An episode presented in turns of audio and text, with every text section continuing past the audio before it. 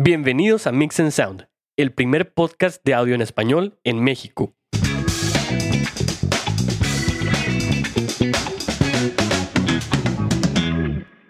Hola, ¿cómo están? Bienvenidos a una edición más de su podcast Mix and Sound. Yo soy Kenneth Castillo. Hugo, ¿cómo andas? ¿Qué onda, Kenneth? Aquí, aquí andamos echándole ganas ya segundo, segundo episodio después de que nos echamos ahí el, el descanso. Entonces, Sí, volvimos. Este, pues bueno, cumplimos, raza, cumplimos con que íbamos a estar aquí cada semana y pues bueno, expectantes de otro nuevo episodio. Sí, que casi no alarma porque se está aventando un Warzone. Entonces, pues No, pues es que los viernes hay que... Hay que twitchear. Sí, sí, sí, hay que ganarle la lana para, para sostener ahí al hogar, carnal. está bien. No, y, y la verdad que bueno que sí pudimos reunirnos. Y ahora vamos a seguir con nuestra serie de tips de grabación. Ya habíamos visto eh, grabación de bajo, ya habíamos visto grabación de voces. Y ahora vamos a ver un episodio para grabar baterías. Entonces van a ser tips de grabación de baterías. Vamos a ver todo lo que envuelve una grabación de, de este instrumento. Pero lo que viene siendo las técnicas de microfoneo lo vamos a dejar en un punto y aparte otro, porque lo vamos a ver en una serie complementaria donde vamos a ver este, diferentes formas de, de grabar los instrumentos, ¿no? Claro, sí, sí, sí. Y como eso en realidad, eh, pues es un, es un tema mucho más amplio. Mucho. Entonces, pues decidimos que, que lo íbamos a poner para otro, para tener tiempo, ¿no? Para tener Sí. tiempo de, de platicar a gusto en este. Y luego en otro, pues ya tener un poquito más de chance para hablar, eh, este, pues ampliamente, ¿verdad? De los Claro. diferentes tipos de, de cosillas que hay por ahí. Sí. Y pues, ¿cómo ves si empezamos? ¿Le damos? ¿Le damos? Muy bien. Eh, para empezar, quiero hacer una pequeña introducción de este tema, ya que este instrumento en sí, per se, es uno de los instrumentos más complejos para microfonear. ¿Por qué? Porque involucra muchísimas cosas, involucra Claro. eh, platillos, involucra eh, diferentes toms, in- involucra muchas cosas, involucra un cuarto que esté tratado adecuadamente. Recordemos que aparte los parches, los platillos que elijas, las baquetas que elijas, el mismo baterista, son muchas variables que tenemos que considerar a la hora de grabar este instrumento. Pero algo que quiero dejar en claro desde el, desde el principio es que sí o sí, para grabar batería tenemos que tener al menos algo adecuado, ¿no? En, el sistema de, de- del, del cuarto, ¿no? Acústicamente hablando. Un home studio normalmente sí tendría un tratamiento básico, pero en cuestión de una batería sí necesitamos tener algo bien. ¿Por qué? Porque el cuarto en sí nos va a dar nos va a dar un, sonido, ¿no? Va a tener un, sonido el cuarto. Entonces, si el cuarto está apagado o si queremos resolverlo con sábanas y con colchas y con alfombras, ¿qué vamos a hacer? Vamos a matar, o sea, vamos a matar el sonido y va a, o sea, va a sonar eh, aplanado, ¿no? ¿Por qué? Porque el mismo cuarto también le da rever- reverberación al- a, la batería. O sea, le- el mismo cuarto le da un sonido. No sé si te ha tocado ver, Hugo, algunos eh, templates que vienen en Pro Tools o que vienen en ciertos programas que, que son efectos de reverb de, de lugares. O sea, Claro, sí, sí, que le puedes dar un, un cuerpo de una iglesia o un cuerpo de un cierto estudio. O sea, porque el mismo cuarto tiene vida, hablando, claro, sí, sí, hablando acústicamente. Y es, es diferente, ¿no? Como dices, tú, tiene vida, es algo totalmente distinto. Y, y es una de las, de las cosas que, que más me gusta de este, eh, de este efecto, ¿no? Sí. O sea, eh, si se lo pones, si pones diferente tipo de, de reverb, en realidad, al momento de, de estar grabando así, te va a dar un sonido totalmente distinto si pones Sí. uno, otro o el otro. Entonces, bueno, eso es una de las maravillas, ¿verdad? Sí, y aparte que, o sea, en donde tú pongas la batería va a haber un sonido diferente. Así ¿Por qué? es. Porque el material de las paredes es diferente, el, el acondicionamiento, acondicionamiento acústico es diferente. Entonces, eh, todo eso va a implicar en, en, un- en el efecto de la grabación. Claro. Ahora, en un home studio sí es complicado, pero se puede hacer. No digo que no se puede hacer, pero tenemos que tener en cuenta que tiene que estar bien tratado para lograr sacar el, el mejor sonido, ¿no? Porque aunque tengas una DW, aunque tengas los mejores parches o los mejores micrófonos, si, si el cuarto es un cuarto vacío, va a rebotar a, a lo bestia. Claro, sí, más porque eh, generalmente un home studio es, es pequeño, ¿no? Sí. Entonces, pues tienes un cuarto pequeño, la batería, como sabemos, es un instrumento que, que si está armado, pues ponle tú de cinco piezas, a lo mejor, eh, pues como quiera sigue siendo grande, ¿verdad? Sí. Entonces, pues te, te abarca prácticamente todo el cuarto en la mayoría de los home studios que son eh, pues son en casa, ¿no? Sí. Por eso es eh, el nombre de Home Studio. Este, entonces, pues es importante, es importante eh, saber eh, pues el tamaño del, del lugar donde vas a estar, porque pues eso te va a afectar al momento de hacer la grabación del- de las baterías. Exacto. Y teniendo esto en cuenta, vamos a ir al, al, al punto de antes de grabar. O sea, ¿qué necesitamos setear o tener definido antes de grabar? Obviamente la batería tiene que estar afinada. No, no vamos a llegar con los parches todos aguados o todos, pues pueden estar peloteados pero afinados, ¿no? Claro. Este, ya eso depende del baterista. Si lo afina por, pres- por tensión, eh, tensión superficial de las llaves a, a la hora de definir la misma tensión en cada una por, por oído, o hay, hay bateristas que lo afinan por, por nota Por nota, o claro. por frecuencia. Hay unos equipos que pones en el centro de la batería y te da la, te da, tienes que centrar la frecuencia, que al final de cuentas es una nota. Entonces, sí, sí, sí. eh, viene siendo lo mismo. Ya eso es dependiendo del baterista. Si abajo lo deja más tenso o abajo lo deja más suelto. Si abajo no usa No parches. usa pa- claro, o sea, acá no como metalero, este, ya eso es indefinidamente este, elección del que del baterista, pero que esté afinada. ¿Por qué?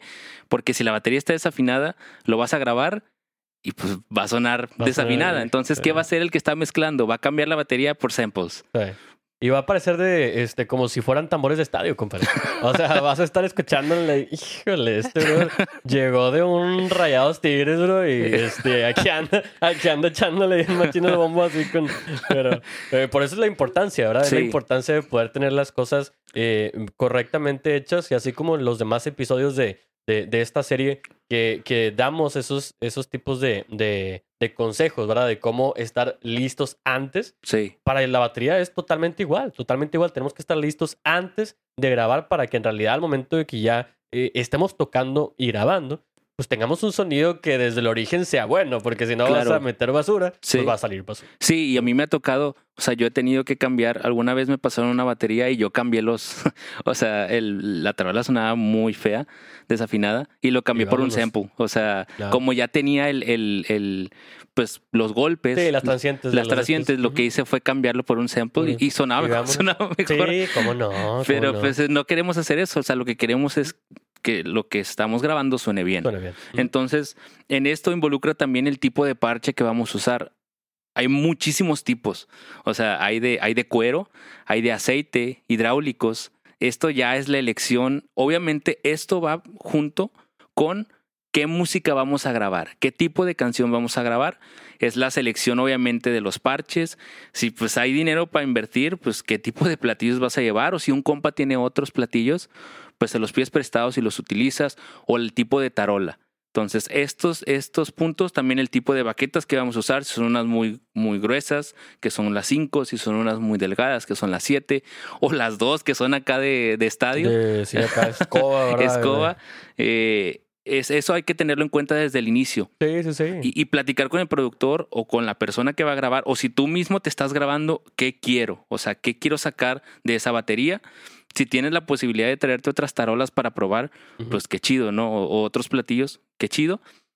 Y aparte también eh, la cantidad de micrófonos disponibles que vamos a tener. O sea, cuántos micrófonos vamos a utilizar, los tipos que vamos a utilizar y los cables. Todo esto engloba el material que vamos a usar para grabar. Entonces, pues si hay, si hay presupuesto, pues vamos a ver qué micrófonos utilizamos. Si no hay presupuesto, pues vamos a ver Vamos cuál, a ver qué micrófono qué, también. qué hay a la mano, con qué, con y qué podemos. ¿Cuántos también? Sí. ¿Y cuántos? ¿Cuántos vamos a usar? Los cables, eh, de preferencia, igual nosotros es nuestra, eh, nuestro punto de vista y nuestro gusto, pero usen cables para estudio. O Así sea, es. los Mogami de preferencia. No es que nos patrocine Mogami ni nada, pero ojalá. Todavía no, todavía no. Todavía no, pero son Este, muy buenos cables. Para así mí, es. esos son los most. O sea, esos son los que deben de estar ahí. Y tienen su, su- sus cables para estudio. ¿no? Sí, Entonces, pues exacto. tratar de, eh, en, en, los, en esos tipos de cables que, que Mogami y otros que, que son eh, caros, ¿no? Sí. Pues cada uno tiene, tiene su uso. Claro. Y es, es muy padre y es muy chido comprar unos cables específicamente para un uso. Hay otros que son generales, ¿sí? Sí. Como cualquiera que lo puede usar para cualquier cosa. Este, pero si tenemos la opción, pues bueno, comprar este, cables que sean específicos para cierto uso y poder tener, eh, sacarles el mayor provecho, ¿no? Especialmente si, este, si tenemos un buen equipo, aunque sea pequeño. Por ejemplo, aquí, aquí dentro de, de, de las oficinas de, de Mix and Sound, este, pues tenemos una, una interfaz de SSL, tenemos una Mac Mini, entonces pues en realidad este, este equipo, aunque es pequeño, pues es bueno. Sí. Entonces, si nosotros estamos este, utilizando equipo bueno, nos podemos dar el lujo también de utilizar cables buenos porque toda la señal va a ser buena. ¿no? Exacto. Entonces, este, claro que si tenemos a lo mejor algo más, eh, más tranquilo en cuestión de, de, de- de precio, pues en realidad ahí ya no importaría tanto el, eh, la calidad del cable, ¿verdad? Porque desde el principio pues tenemos una, una interfaz, a lo mejor una consolita un poquito más barata, la señal es un poco diferente, Sí. entonces pues también tomar en cuenta eso al momento de, de estar grabando. Y, y en la selección de los micrófonos, pues obviamente tenemos mucha dinámica. Entonces, micrófonos dinámicas es, dinámicos va a ser pues lo, lo básico que Lo vamos a básico. necesitar para el Ujú. bombo, para la tarola, para los, eh, para los toms. Y claro, vamos a necesitar de, con, de condensador para el cuarto, de condensador para los overheads. eh, inclusive podemos poner también uno alejado del bombo para, para darle como que ese low end este, y, que, y que el bombo suene un poquito más choncho. Eh, eso depende mucho del presupuesto y obviamente pues también la cantidad. El siguiente punto que vamos a ver, que es el baterista. Este punto me gusta un chorro porque platicamos con Israel, de hecho, sobre el baterista de sesión y algo que, que concordábamos con él es que la persona que vaya a grabar tiene que saber grabar, o mejor dicho, tocar con clic. O sea, tocar con clic y tener control de la dinámica. ¿Por qué? Porque yo mismo me he topado o me he llevado gente al estudio que toca en vivo y que sabe tocar con clic ahí como que pues Sacando ahí para la lo- secuencia. sí, o sea, sigue, sigue el clic, Sí. pero no saben improvisar con el clic. Es, es- eso, eso es muy diferente. Aprenderte una canción con clic. ¿Sabes qué? Aquí el baterista que tocó esta rola hizo esto y lo sigo, sigo el patrón. Pero oye, improvisar con clic es otro, es otro rollo Otro bien rollo. diferente. Entonces, es- me ha pasado que pues he llevado varios bateristas y híjole, pues, o sea, yo porque me tocan bien, o sea, porque yo soy baterista y los conozco, claro. este, tocan bien, pero tocan bien siguiendo algo. A la hora de crear algo, es... Y es que fíjate diferente. que eh, todo eso es cuestión de experiencia. Sí, Porque este, en realidad es muy diferente que, que toques algo, como dices tú, eh, con clic en vivo, y en realidad tienes a toda la banda. O sea, contigo. tú estás siguiendo el clic, cla- claro, como, como baterista, tú eres el que lleva el tiempo. Eh, te sales tú, se salen todos, ¿no? este, pero al mismo tiempo tú tienes a todos los demás instrumentos apoyándote, apoyándote en, en que estás con el, con el clic. Y pues en el estudio, casi siempre, pues a lo mejor tienes la, la guía, ¿verdad? Que te están poniendo, aparte del clic, pero eres tú. O sea, eres tú solo, Solo. y no tienes nada más. Entonces, eh, pues en realidad es algo muy distinto y por eso es que Israel también nos decía, no, hay que saber, hay que saber porque es algo diferente y pues tienes que estar al tiro, eh, si son cosas distintas, pues saber cómo, cómo realizarlas. Exacto. Y, y otro punto aquí es el, es el tiempo, porque estas sesiones, bueno, en lo personal, a mí me ha durado mucho tiempo haciendo tomas. Es más, antes, o sea, el tiempo que tú le dedicas a todo esto que platicamos, ¿Un yo medio día o, o Sí, sí, sí, un en rato. o sea, un buen rato en lo que una, si no, el- si no está la batería, trasladas la batería al estudio, la acomodas, sacas micrófonos, conectas, acomodas. Y más si eres una persona nada más. y si más si eres tú y solo, aquí, aquí No, pues, todo y conectas y pones. digo yo, y- Yo lo he hecho todo solo y sí está Sí, tardado. o sí, sea, sí, te sí. tardas medio día en estar acomodando ahí unas cuatro horas. Y luego tú crees bien lento, compadre. No, todavía más. No, pero cuando llevas a alguien que te ayude, pues ya te alivia el Aliviana, barco. sí, de perdido ahí para cargar las cosas, las cocas e irte por unas coquillas. Pe- Pero sí considerar un día, o sea, o dos sí, días sí. de grabación, porque si el- este instrumento se tarda mucho. Sí. Aparte, si, si tú ya tienes una idea de la canción en tu, o sea, en tu mente, si ya te pasaron como que el, el pues el, el, uh, el track con la voz y, y- y a lo mejor una guitarrita, ¿no? De que, oye, esta, esta va a ser la canción, o ya tienes más o menos armado, solo falta la batería, creaste unos samples para guiar al baterista, pues mucho más fácil, ¿no? Ya le das, le das la base para que él pueda improvisar sobre lo que tú le das. Claro. Este, eso eh, para mí sería una recomendación. A lo mejor no todos somos bateristas, ¿verdad? Para crear un sample, pero podemos agarrar el pianito, MIDI, hacer, hacer más o menos lo que queremos. Oye, esto es como se me ocurre. Sí, ¿Tú sí, qué sí. harías? Entonces ya le das, le das la base y ya que el baterista, pues de ahí vaya creando, ¿no? Para poder, este, pues sacar algo mejor. Claro, y más si estás haciendo tú la chamba de productor, ¿no? Sí, de productor, pues tú eres el que estás en realidad ahí como que eh, tienes la visión. Sí. Entonces, pues, eh, como dices tú, te armas algo sencillón solamente para que el baterista se dé una idea de lo que tú quieres. Y pues ya una vez que, que él ya lo escuche y todo, pues obviamente ya le mete como debe de tocar a un baterista. Ahora, en caso Sí. de que no seas baterista, ya andes picándole al pianillo, ¿no? A la calle que con los de estos. Pero, pero pues sí, no, hay que, hay que tener esa visión y pues para el que el baterista también sepa que se está metiendo. Exacto. Y el último este, punto dentro, dentro de este punto es la dinámica, que lo platicábamos también con Israel. La dinámica, si el baterista tiene controlada la dinámica, puff, te va a quitar un chorro de trabajo en, en la, en la mezcla. Sí, definitivamente. ¿Por qué? Porque los golpes son constantes en todo el área, o sea, en todos los, los toms, en todo, en la tarola, en los platillos, hay una, hay una constante. O sea, tenemos un nivel y no hay picos drásticos ni luego picos más, o sea, ni, ni más abajo ni más arriba, sino el baterista es constante y con eso nos vamos a ahorrar muchísimo. Entonces, obviamente, como dice Hugo, esto es práctica, esto es entrenamiento, esto es ya, pues casi casi ya un trabajo. O sea, Claro, esto sí, ya sí, es un sí. trabajo. Y, y con eso, en realidad, con el dinamismo que tiene la, el baterista, pues no se vuelve aburrido, ¿no? Porque hay Sí. muchos que, que siempre están tocando bien fuerte, toda la Fuerte. canción, toda la canción bien fuerte. Oye, pues no, bro. O sea, la batería también tiene su dinamismo. Sí. Estás tocando bajito y luego le metes la taralazo para entrar a lo mejor al coro, a- para hacer un corte o algo. Entonces hay que tener ese, ese tipo de, de, de cambios, ¿no? Y Sí. uno como, como, este, como ingeniero de audio, ¿no? Que estás ahí grabando, pues tú también tienes que externar este tipo de cosas, ¿verdad? Porque a final de cuentas es lo que tú vas a hacer de, de chamba. Sí. Entonces, pues decirle al baterista, oye, ¿sabes qué, compadre? Aquí en esta vamos a hacerla otra vez. ¿Por qué? Porque necesito que antes estés un poquito más bajito para poder hacer el corte fuerte y luego ya entra chido el coro y no sé qué. Entonces tú le, tú le dices, ¿no? Tú estás Sí. a cargo de cómo se escuche.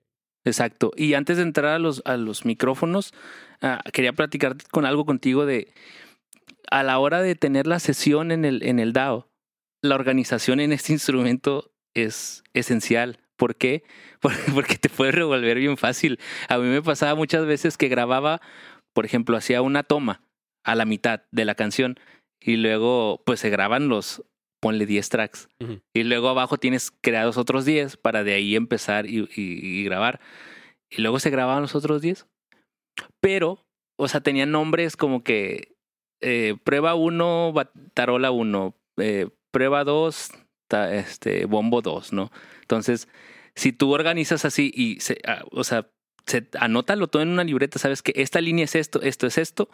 ¿Para qué? Para que tengas organización y no se te pierdan entre un cúmulo de tracks que van a ser muchísimos si tomas bastantes tomas. Y a lo mejor no, a lo mejor el baterista en dos tomas ya te sacó la, Saca la, la la rola, pero sí la organización en el DAO y en los cables y en las líneas, este, tenerlo pues bien seteado, ¿no? Bien anotado para que no se te pierda absolutamente nada. Y claro, que todo funcione bien, ¿no? O sea, los Sí. cables y los micrófonos funcionen bien, que no haya una tierrita que entre este, en uno de los micrófonos, que no haya algún ruido extraño que entre en los micrófonos. Todo eso tenerlo bien, bien seteado. Y otro punto aparte también, si el baterista puede llevar in-ears para, para su monitoreo, muchísimo mejor. ¿Por qué? Porque estos audífonos, quieras o no, el baterista pide clic. Oye, dame más clic, dame más clic. Empiezas a subirle al clic y, pues el, el- el pelado está sentado y tiene ocho micros alrededor. ¿Qué va a pasar si se acerca o se mueve a uno? Pues lo va a captar. Entonces, si el baterista puede grabar con ears, qué padre. Si no, pues, pues utilicen unos normales. Entonces, vamos a ir al siguiente punto que es el microfoneo o la microfonía de este instrumento. En este punto tenemos infinidad de posibilidades, Hugo. O sea, puede haber desde dos micrófonos nada más hasta tener ocho, tener diez micrófonos, dependiendo de qué tan grande sea el setup del baterista. Pero hay algo que nunca va a faltar en una grabación de batería y es el SM57. Sí, sí, sí. Ese va a estar de ley, como platicábamos en episodios anteriores. Ese es un es necesario. Exacto. Va a estar en la tarola, Ujú. este puede que esté abajo, en el entorchado, puede que esté arriba, puede que esté en el hi-hat, pero ese, ese micro no lo vamos a perder nunca. Va a estar ahí en la sesión. Y pues, obviamente aquí hay un, hay una, un refrán, una frase que me gusta, que es primero calidad, o sea, antes de que, antes que cantidad, Claro, sí, O sea, sí, sí, sí. a fuerza. Y eso, eso, este, se me hace que se aplica en todo. Sí. ¿no? O sea, preferible tener algo, algo bueno, pero un montón de cosas que, que Que aparte te de pierdes que en sí, tantas o sea, cosas. Dices, no, no, no. Y más en la batería, que un- es un instrumento que tiene tantos componentes. Eh, muchas veces las personas que, que van empezando dicen, no, hombre, quiero que, que se vea bien, bien chido ahí la foto. Este, voy a ponerle micrófono a todo. este, y tienes unos micrófonos así medio medios o estás teniendo unas, eh, una, una forma de grabación eh, también ahí medio deficiente, eso Sí. te va a causar más problemas de lo que, de lo que te va a ayudar, ¿no? Sí. Entonces hay que poner atención en este punto. Exacto. Ahora, eh, por dar algunos ejemplos de micrófonos que pueden utilizar, para el bombo, eh, micrófonos que sencillos, el Beta 51A para el bombo 52. exterior, 52, perdón, Sí, el, y el Beta 91 para adentro. Y de- esos son los clásicos. O Sí. sea, el BT52 te lo encuentras en cualquier lado porque Exacto. es, es un icónico, así como el, el Sí. SM57. ¿no? Y, y te acuerdas una vez que estábamos grabando baterías, bueno, yo estaba grabando baterías y te hablé porque el, el- el parche de adelante no tenía hoyo. Ah, Que era el parche cerrado. completo. Sí, sí, Entonces sí. ponías el, micrófono, de hecho era ese, el Beta Claro. 52, a lo ponías afuera y sonaba como, como en caps, como muy ¿Tapado? Tapado, sí, sí, con sí. graves, pero tapado. Y esta vez hicimos un experimento para tener ataque. Atrás, Atrás. cerca del golpe, este, pues no, obviamente no en el golpe, Claro, pero eh, cerca del golpe teníamos el, el, el ataque que, que no se tenía porque pues obviamente cuando abres el parche y tienes un hoyo, el ¿no? aire sale con diferente cambio de presión Claro. y pues tienes este sonido del Sí, ataque. Sí, del... Ajá, exacto. Entonces ahí hicimos un experimento para ver si sí, sí, jalaba, sí. pero había que estar ahí editando mucho el sonido del De- pedal. del pedal, sí, porque pues, eh, digo, a menos que esté así como que bien aceitadito y nuevecito ese no estaba todo, aceitado. Ese sí, o sea, entonces habría que quitar esa cosilla, ¿no? Pero Sí, y yo creo que lo- también este, en ese caso que estamos haciendo este experimento, pues, este, con un simple este, gate y cosillas así de ese Sí. estilo, pues podríamos sacar ese tipo de cosas, ¿no? Pero, eh, pero sí, definitivamente, ese, eso también ver porque eh, una persona que no sepa Kenneth, pues es probable que a lo mejor ponga el micrófono enfrente de, del, de, pues, del parche, eh, siendo que a lo mejor tampoco tiene una, una abertura. sí, Y pues a lo mejor está buscando un sonido que en realidad lo encuentras con la abertura, ¿no? Entonces, pues es importante saber de que, oye, compadre, pues, pues que lo que causa eso es como tú dices, es ese aire saliendo que hace el... Entonces, pues hay que tenerlo en cuenta, porque si no, no vamos a encontrar nunca ese sonido, sí. ¿verdad? Nunca. Exacto. Digo, hay- otros micrófonos. De hecho, el AKG, AKG tiene uno, creo que es el D112. Ujú. Es uno así que tiene como ah, verdecito, en, así en el contorno. También jala muy chido para el bombo. Y también he probado el, el que utilizo para la tarola de los toms, el Sennheiser MD 421. Lo he puesto a un ladito del, del, del micrófono del bombo este, principal y, y capta diferentes las frecuencias agudas. Y esos Sennheiser son, son muy buenos. Sí, están, están muy buenos. Ta- Caritos, pero este, muy buenos. Sí. Y bueno, el, el que platicábamos, el beta 91A lo ponemos adentro para el cuerpo. Nos va a dar cuerpo del, del bombo. Los graves, ¿no? Exacto. Mm. Este, en la tarola, pues platicábamos. SM57, ese de ¿Eso plano. es de ley? Y, ¿Eso es de es- y ley? está barato, o sea, te puedes comprar uno, de, puede ser tu, tu micro inicial, ¿no? Sí. De que vas juntando para comprar micros de batería. Para los toms, tarola, híjole, Ujú. o sea, y jala impresionante. Sí. Sí. Y bueno, los Sennheiser, como platicábamos. Y para los overheads, cuando, cuando tengamos overheads, que sean del, preferencialmente que sean un par, ¿no? O sea, que sean del mismo tipo. Eh, en este caso, pues los de diafragma corto, que vienen siendo los, por ejemplo, el 451 de AKG, que son unos plateados. Podemos utilizar esos. Eh, yo he usado, de hecho, al, eh, experimentando los de diafragma largo, como los 414. Los he puesto ahí también a una altura un, poco, un poquito más arriba y, y funcionan muy bien. Este, pueden probar utilizar esos. Y al final, el cuarto, en este caso, bueno, en, en la tarola van, pues obviamente los, los toms, ¿verdad? Muy similares los micrófonos. Pero el cuarto, eh, en realidad ese es un lujo, ¿no? Tener un micrófono de cuarto pero te, te da el, el cuerpo del, o sea, está la batería y te da el cuerpo del, de la reverberación del cuarto. Claro. Podemos utilizar muchísimos condensadores de diafragma largo, hay muchísimos. Yo he usado pues el AKG, los Avanton, hasta los Rode suenan bien. eh, Este Rode NT1 se puede utilizar, que se usa para voz. Newman, pueden usar el que quieran, obviamente pues algo que sea característico de lo que buscan, ¿no? Sí, sí, definitivamente, porque así como ahorita dijimos lo del reverb, cada reverb tiene un, pues un, un sonido, un color Sí. distinto.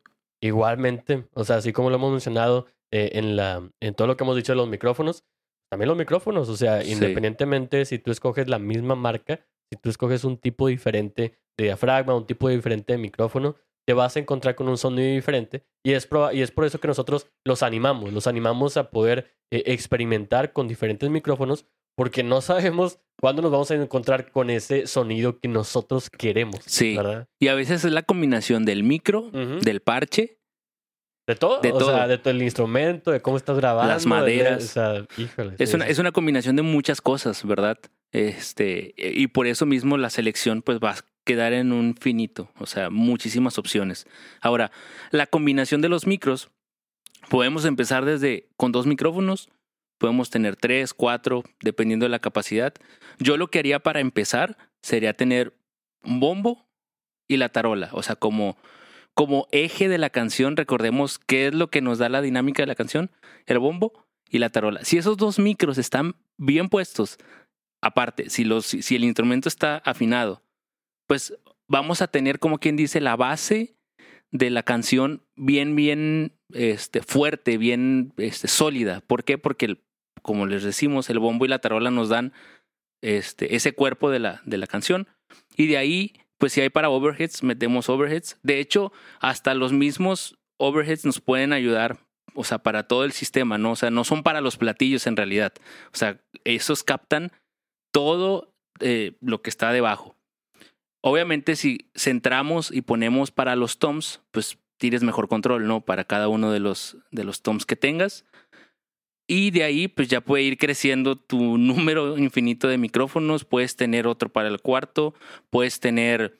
ah, ah, hay posibilidad también de poner atrás del baterista, como que está sentado y lo pones arriba de él. Así como que en, en su, De arriba del, ajá, en, en el hombro, arriba del hombro, la chompa en el hombro. Este, y también te puede dar otro sonido. Es, es mucha experimentación, pero pues obviamente también depende de qué es lo que queremos. Yo empezaría con bombo y tarola y de ahí partiría para todo lo demás. No Ah. sé tú, ¿qué, Sí, sí, ¿con sí. qué partirías? Sí, definitivamente, eh, como dices tú, es lo que lleva, es el, es el, eh, es la columna de la, de la batería. ¿verdad? Es la parte grave que está llevando como que ese, ese, ese punch y la tarola que está llevando el tiempo, ¿no? El ta. Entonces, eh, pues eso en realidad es, es una, obviamente lo vamos a ver en las técnicas después de, de microfoneo eh, ampliamente, pero pues esa en realidad es una buena técnica que, que se utiliza, ¿no? Y tiene su propio nombre y todo. Entonces, este, ¿por qué? Porque pues si nada más tienes un micrófono, pues en realidad vas a querer o englobar toda la batería, que es otra, otra técnica de microfoneo que vamos a ver, o bien este, resaltar esas, Sí. esas dos partes, ¿no? Que son las más, de las más importantes, porque pues si te das cuenta en realidad los, los toms y los platillos ya son más parte de, de, de un poquito más de color para la batería Claro. y no tanto el, la base, Sí. ¿verdad? Porque si quitas todos los toms y quitas todos los platillos y te quedas solamente con bombo y tarola, tú puedes hacer tu propio, tu propio ritmito. Sí, O sea, exacto. y si te quedas con un tom nada más, pues, pues no, o sea, no va a ser lo mismo. No hay nada. Entonces, eh, con tener esa base, yo definitivamente también empezaría así, este, para, para saber, ¿no? Para saber qué, qué es lo que tengo y para poder resaltar lo más importante que hay en una batería. Exacto. Y todo esto, o sea, ya que tenemos la selección de cuántos micros queremos, que hemos testeado todo, hay un fenómeno muy característico cuando hay muchos micrófonos que de hecho lo platicamos creo que en los primeros episodios cuando veíamos conceptos básicos sobre la cancelación de fase. Cancelación de fase, Este es el último punto de, de este episodio, pero nos, nos toma un poco de tiempo porque hay que recordar que esta cancelación va relacionado con la polaridad del micro. Y recordemos que al final de cuentas, cualquier sonido que, que, que, que obtengamos es una frecuencia que viene siendo gráficamente una ondulación, arriba hacia arriba abajo, arriba abajo. Ahora, ahora sí me pueden ver, arriba abajo, arriba abajo. Entonces, esa, esa, la fase es si va hacia arriba o si tiene un cambio de 180 grados, ¿no? Que va hacia el otro extremo. Este, recordemos que en las, en las interfaz o en las consolas viene un, botin- un botoncito que veíamos que era el, Eh, El switch. con- Ajá, es el cambio de polaridad, pero en realidad es el cambio, o sea, hace, hace el cambio de fase, o Claro. sea, nos hace ese cambio. Y esto lo tenemos que revisar ya que esté todo seteado. ¿Por qué? Porque si de nuestros dos overheads hay una cancelación, pues se va a perder frecuencias en algún punto, se van a entrecruzar esas, esas, esas eh, frecuencias, esas gráficas, y ahí donde se crucen, se va a perder el, el sonido. ahí lo importante también, también este, mencionar y para que las personas que este a lo mejor sea el, el primer episodio, el primer episodio de muchos que van a escuchar aquí en, eh, aquí en Mix and Sound, eh, recordemos que la fase, la cancelación de fase, eh, se obtiene cuando en realidad dos micrófonos, dos o más micrófonos, están recibiendo la misma señal de, de un origen, por ejemplo, de la tarola, Sí, están recibiendo la misma este, señal, al- eh, pero eh, eh, fuera de sincronización. sí, Entonces estás recibiendo esas, esas frecuencias, estás recibiendo esa señal y en realidad la señal te está llegando a ti fuera, fuera de secuencia, ¿no? Entonces te llega un micrófono y luego te llega el otro, la misma señal. Entonces en realidad estás teniendo, empieza la onda en uno de los micrófonos y para cuando te llega en el otro, la otra onda ya va para abajo y esta onda apenas va empezando para arriba, ¿no? Entonces sí, ahí es lo que se llama cancelación de fase, porque la fase lo que está haciendo es cancelar el sonido y, y es como si tuvieras un sonido súper leve, ¿verdad? Porque Sí. te estás cancelando ahí la amplitud de las ondas que estás teniendo. exacto. Y, y pasa, por ejemplo, en la tarola que tienes arriba y cuando, tienes... microfoneas, este, Cuando, sí, sí, cuando sí. microfoneas el entorchado y la zona de superior, Exacto. este, pasa eso, ¿no? Que. Se, se, se cancelan. Sí, y pierdes, clásico. pierdes frecuencias. ¿Y qué puedes hacer? A la hora de revisar los micrófonos, escucha uno, cada uno por separado. A ver, así suena la tarola, ¿no? Muteas, así suena el otro. Juntos, ¿cómo suenan? Y si pierdes, si estás perdiendo algo a la hora de sumar, pues hay cancelación. Exacto. Entonces, lo primero que puedes hacer es hacer ese switch. Yo, yo lo haría en el micrófono secundario. ¿Por qué? Porque el- si tú tienes el primario que viene siendo el de arriba, pues tú ya lo tienes y tú lo quieres así, no como suena. Entonces, lo que vas a hacer es modificar la segunda entrada de sonido que viene siendo en la tarola del entorchado. Cambias la fase, vuelves a probar este que viene siendo el de arriba solo, luego el, el segundo, abre los dos y, y no y debe sentirse, o sea, no debe no debe bajar, o sea, no debe sentirse una una pérdida o una baja de algo, sino Claro. como que tienes un upgrade, ¿no? Así como que uno, dos y el, eh, upgrade. Es como si entras al cuarto, escuchas la tarola, te sales, vas al cuarto de control, escuchas la tarola, pues tienes que escuchar lo mismo, ¿no? Claro, Similar. sí, sí. Si no, pues algo estás haciendo mal. Definitivamente, sí. Y es uno de los problemas que eh, más o menos se van a presentar cuando la persona no sabe de, de, este, de este tema. Pues es probable que cuando tú estás haciendo eh, este, este tipo de movimientos, estás este, microfoneando la batería, pues si no sabes, tú lo tienes así ya puesto y en la, en la consola solamente te está llegando así un poco de señal.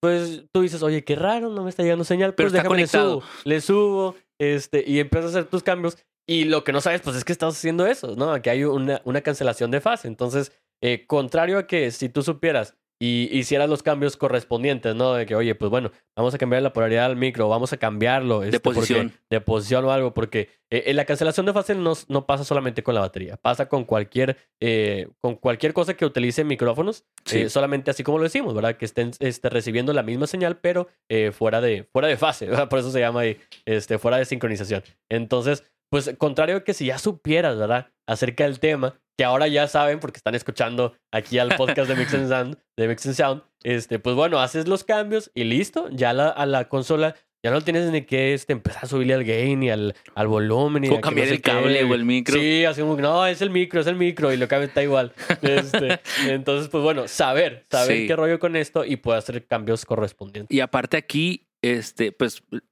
vas a tener varios micros para, para cierta fuente sonora, ¿no? O sea, la tarola puede llegar a tener dos, el bombo puede tener dos, Claro. los overheads son dos. Sí, sí, sí. Entonces los overheads agarran todo. Entonces hay, hay que estar switcheando, o sea, ir probando uno por uno. Yo lo que hacía era, todo estaba abajo, iba probando mi, este, uno por uno por, por zona, ¿no? De que primero la tarola, primero el bombo, luego el bombo, luego los toms, luego los overheads. Pero iba, iba por partes. O sea, y luego, en teoría, a la hora de sumar, todo debe de sonar, este, pues todo debe de sumar, ¿no? No debe haber una resta en, el, en, el, en la batería. Entonces, probar cada una de las líneas, si es necesario cambiar la polaridad, la cambiamos, si hay que mover, porque podemos mover el micro y con eso se arregla. Sí, sí, sí. Este, pero aquí hay algo que hay que tener en cuenta. Los oídos tienen que estar entrenados para percibir eso, porque a mí me ha tocado gente, bueno, no son bateristas y no son de audio, pero que los, lle- los llevé al estudio y estaban ahí conmigo, ¿no? Y estaban escuchando la batería. ¿Es- ¿Notaste esto? Le digo, no, suena igual, ¿no? Y le digo, no, o sea, o sea, en realidad es un entrenamiento de los oídos para empezar a notar esa pérdida de frecuencias. Este, y pues yo creo que con esto podemos abarcar todo nuestro entorno de grabación de la batería.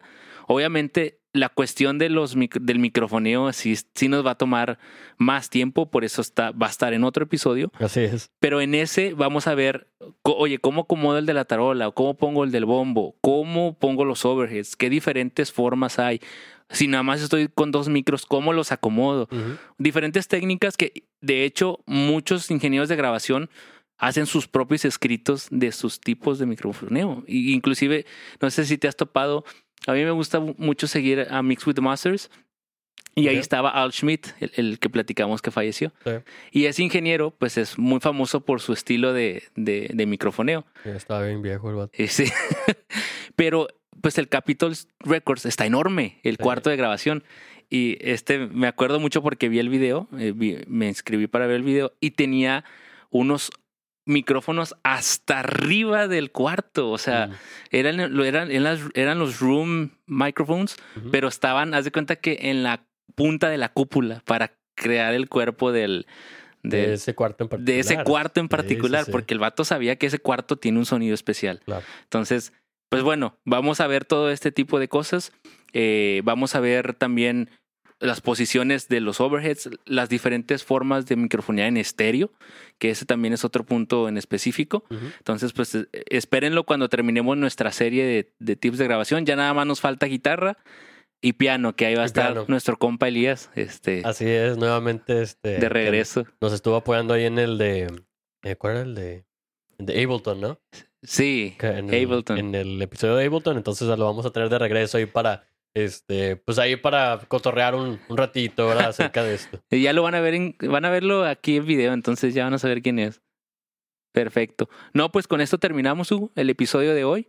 Súper bien. Bueno, pues entonces, este, eh, recuerden, pues bueno, aparte de este episodio, nosotros tenemos otros episodios más acerca de esta serie de tips de grabación. Los invitamos a que los busquen para que puedan saber cómo grabar eh, y, estos tips para poder grabar los diferentes este, instrumentos que se utilizan más típicamente dentro de, dentro de la iglesia. Eh, y pues bueno, los esperamos aquí la siguiente semana. Este, recuerden que nosotros tenemos eh, nuestro podcast en Spotify, Apple Podcasts, Google Podcasts, en Podchaser, en todos lados estamos. Estamos en YouTube también. YouTube. Este, esto también lo vamos a estar subiendo. Ya tenemos ahí, eh, estamos por subir el, el, episodio también, este, otros episodios por ahí adicionales a los del podcast.